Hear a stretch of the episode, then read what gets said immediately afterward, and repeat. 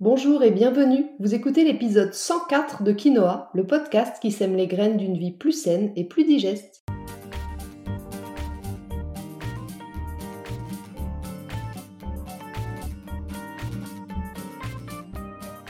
Je suis Julie Coignet, naturopathe spécialisée dans les troubles digestifs et les maladies inflammatoires chroniques de l'intestin. J'accompagne aussi les femmes enceintes, les enfants et les sportifs via des consultations sur Montpellier ou à distance et des programmes en ligne.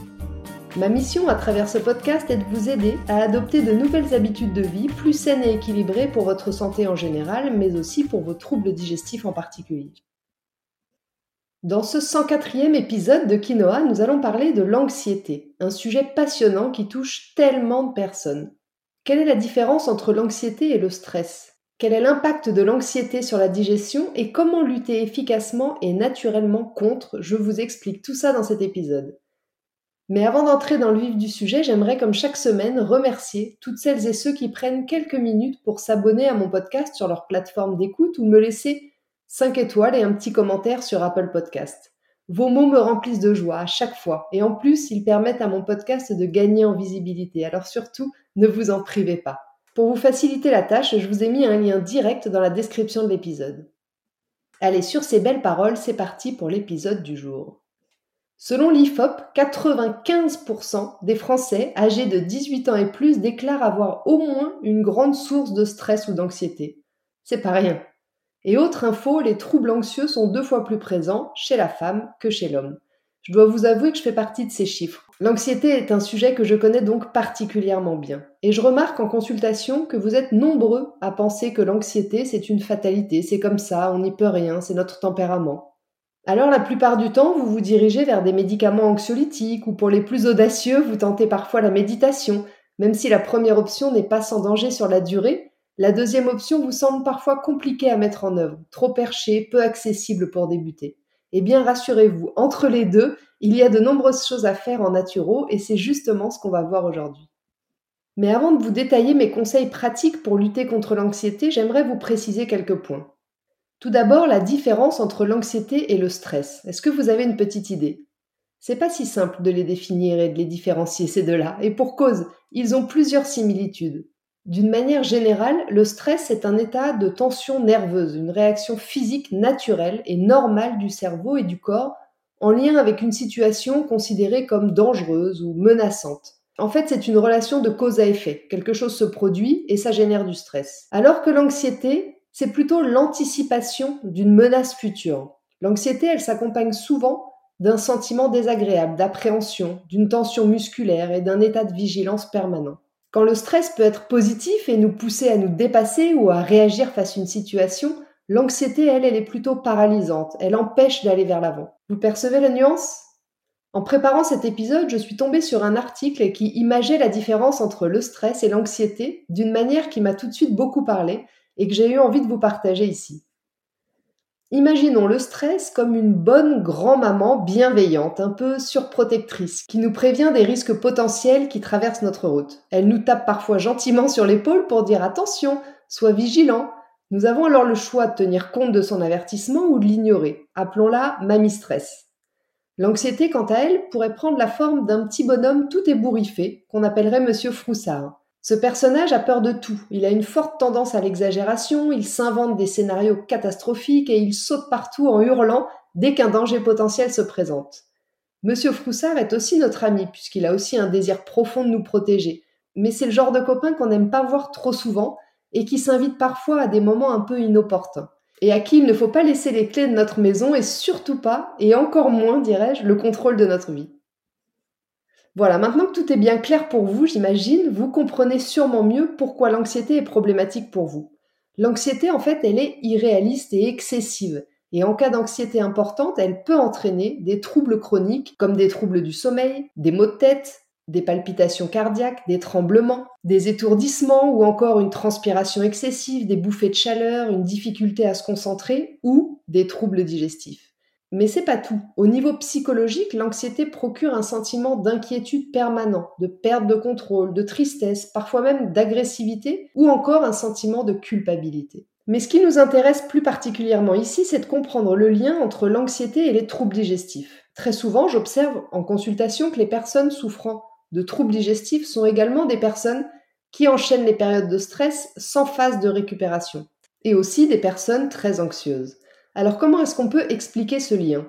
Eh bien, vous le savez sûrement, mais on dit que le ventre, c'est notre deuxième cerveau, et c'est pas pour rien. Ça prend d'ailleurs tout son sens ici.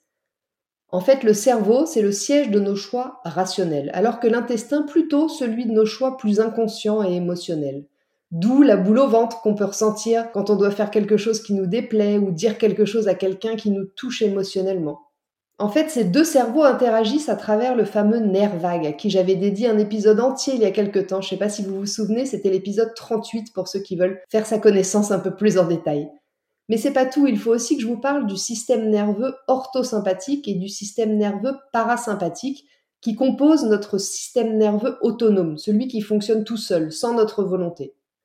L'orthosympathique, c'est celui qui s'active en cas de danger quand on est en action, tandis que le système parasympathique, c'est plutôt celui de la récupération qui entre en jeu lorsqu'on est en état de relaxation et que le système digestif, entre autres, doit remplir ses fonctions. Donc pour faire simple, si nous sommes calmes, le système digestif fonctionne bien, tandis que si nous sommes confrontés à un danger potentiel, réel ou présumé, dans un état de stress donc ou d'anxiété, L'estomac se bloque, l'intestin se serre et des phénomènes comme la constipation ou la diarrhée peuvent en découler. En fait, lorsque le système nerveux sympathique est en action, il va privilégier l'afflux sanguin vers les organes vitaux dans le but de maximiser, d'optimiser nos chances de survie. Et du coup, les autres organes, dont le système digestif, vont voir à ce moment-là leur action diminuer, perturber. Avoir l'estomac noué, la peur au ventre, ces expressions en disent long sur les interactions entre notre psychisme et notre intestin. En tenant compte des interactions possibles donc entre l'intestin et le cerveau, il devient plus simple de comprendre pourquoi nous pouvons avoir la nausée à l'approche d'un événement stressant ou des crampes d'estomac lorsque nous sommes angoissés. Donc en cas d'anxiété, le système nerveux sympathique, orthosympathique, celui de l'action, va prendre le contrôle au détriment du système nerveux parasympathique qui a pour fonction de réguler la digestion. Si la situation perdure, si elle dure dans le temps, le transit pourra être perturbé, ce qui pourra être à l'origine de troubles digestifs plus ou moins inconfortables comme une diarrhée ou une constipation. Et les effets vont se faire davantage ressentir bien sûr en cas d'épisodes anxieux chroniques qui peuvent s'étendre sur plusieurs mois. Autre info importante, certaines hormones sont produites en partie dans notre tube digestif. C'est le cas par exemple de la sérotonine, qu'on appelle l'hormone du bien-être. Celle-ci elle est fabriquée à plus de 90% par l'intestin, plus précisément par notre microbiote, ce qui explique les sautes d'humeur très souvent liées aux troubles digestifs. Je suis sûre que ça vous parle. Maintenant que tout est beaucoup plus clair, je l'espère pour vous, sur le lien entre l'anxiété et les troubles digestifs, je vais vous donner mon plan d'action naturaux pour accompagner vos phases d'anxiété. Premièrement, ce par quoi je vous conseille de commencer lorsque vous sentez l'anxiété pointer le bout de son nez, c'est de faire une cure de magnésium. Le magnésium, c'est le carburant, c'est la nourriture de votre système nerveux. Et c'est souvent un cercle vicieux parce que lorsque vous êtes anxieux, vous consommez énormément de magnésium, donc vous êtes souvent en déficit, et ce déficit entraîne de l'irritabilité, de la fatigue et du stress et de l'anxiété. La boucle est bouclée. Le magnésium joue aussi un rôle dans la décontraction des muscles, la régulation de votre rythme cardiaque et la régulation de votre système digestif. Donc la première chose à faire lorsque vous êtes tout le temps stressé ou en phase d'anxiété chronique, c'est de refaire votre stock de magnésium. Et puis notez que le magnésium ne se stocke pas bien, donc il ne faut pas hésiter à se recharger régulièrement si vous avez un tempérament anxieux. De toute façon, le magnésium est plutôt sans risque d'accoutumance ni de surdosage, sauf vraiment une prise excessive plus plus plus. Mais n'ayez crainte, vous pouvez soit faire une cure d'au moins 3 mois, soit même en prendre sur le long cours si votre anxiété est vraiment chronique. Je vous recommande de choisir une forme assimilable de magnésium et une forme qui ne viendra pas perturber votre transit. C'est pas ce qu'on cherche. Choisissez donc un magnésium plutôt bisglycinate ou citrate. Personnellement, je prends celui de chez NutriPure, qui est sous la forme bisglycinate et enrichi en vitamine B6 et en taurine pour une encore meilleure assimilation. Deuxièmement, c'est assez logique me direz-vous, mais je vous conseille de diminuer le plus possible les excitants, le café, le thé, tout ce qui contient de la caféine ou de la théine, mais aussi l'alcool ou encore le tabac et le sucre. En fait, les excitants agissent comme un stress pour votre corps. Donc vous avez l'impression sur le moment de gagner en énergie, mais en fait, vous êtes juste physiologiquement dans un état de stress qui du coup vous donne l'impression d'être plus réveillé, plus en forme, bref, prêt à braver tous les dangers. Mais à force, vous ne faites qu'épuiser encore plus votre système nerveux, entraînant sur la durée une baisse d'énergie et une hausse de l'anxiété. Troisièmement, je vous conseille de faire le plein d'oméga 3. Les oméga 3 sont hyper anti-inflammatoires et ils permettent aussi aux neurotransmetteurs et donc à votre système nerveux de fonctionner correctement. Vous trouverez facilement des oméga 3 dans certaines huiles comme celles de lin, de colza, de chanvre ou de cameline, mais aussi dans les petits poissons gras comme les sardines ou les maquereaux si votre estomac les supporte. Et en complément, je vous recommande de faire une cure d'oméga 3. La forme phosphocryl est la plus facile à assimiler pour les estomacs fragiles. Quatrièmement, prenez soin de votre microbiote. Vous l'avez compris, il se passe beaucoup de choses au niveau du microbiote et il est fréquent que le microbiote soit déséquilibré quand on souffre d'anxiété chronique. Et comme pour le magnésium, c'est un cercle vicieux, puisqu'un microbiote déséquilibré va aussi avoir un impact sur votre anxiété, comme on l'a vu plus haut. Bien sûr, l'arrêt des excitants et la prise d'oméga 3 dont on vient de parler contribueront aussi à soutenir votre microbiote. Mais c'est pas tout. Je peux vous aider dans cette démarche. N'hésitez pas à me consulter en rééquilibrant votre assiette, mais aussi votre hygiène de vie globale, puis en vous conseillant des compléments pour aider à renforcer votre microbiote, vous pouvez tout à fait retrouver l'équilibre qui vous permettra de vous sentir mieux dans votre ventre, mais aussi mieux dans votre tête. C'est d'ailleurs un des sujets de mon programme en ligne pour faire la paix avec votre ventre si vous avez envie de vous lancer sans attendre et en autonomie. Dans ce programme, tout y est. Il y a même 15 jours de menu digeste et les recettes associées. Et cinquièmement, pour finir, je vous invite bien sûr à mettre en place tout ce que vous pouvez pour apaiser votre système nerveux. Peut-être que vous pourriez prendre l'habitude de prendre des bains relaxants, de respirer avec la cohérence cardiaque ou d'autres exercices de respiration, d'aller marcher en nature, en bord de mer, dans la forêt ou même dans un parc. La nature a un vrai pouvoir apaisant sur le système nerveux. Vous pourriez aussi essayer de démarrer la pratique régulière d'une activité douce comme le yoga qui allie le souffle et le mouvement ou encore la méditation. Et enfin, vous pourrez vous faire aider par des thérapies complémentaires comme la sophrologie pour apprendre à respirer ou la réflexologie plantaire pour faire mieux circuler vos énergies. Au passage, vous trouverez plus d'informations sur les bienfaits de la réflexologie plantaire dans l'épisode 96 du podcast.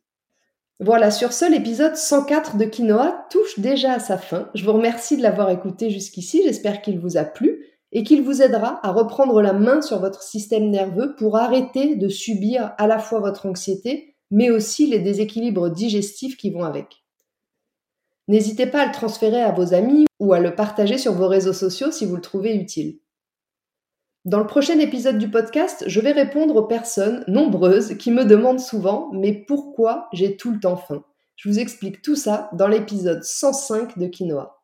En attendant, si vous voulez me faire un petit coucou ou échanger, j'en serais ravie et je vous attends sur Instagram juliecoignet-du8 naturopathe.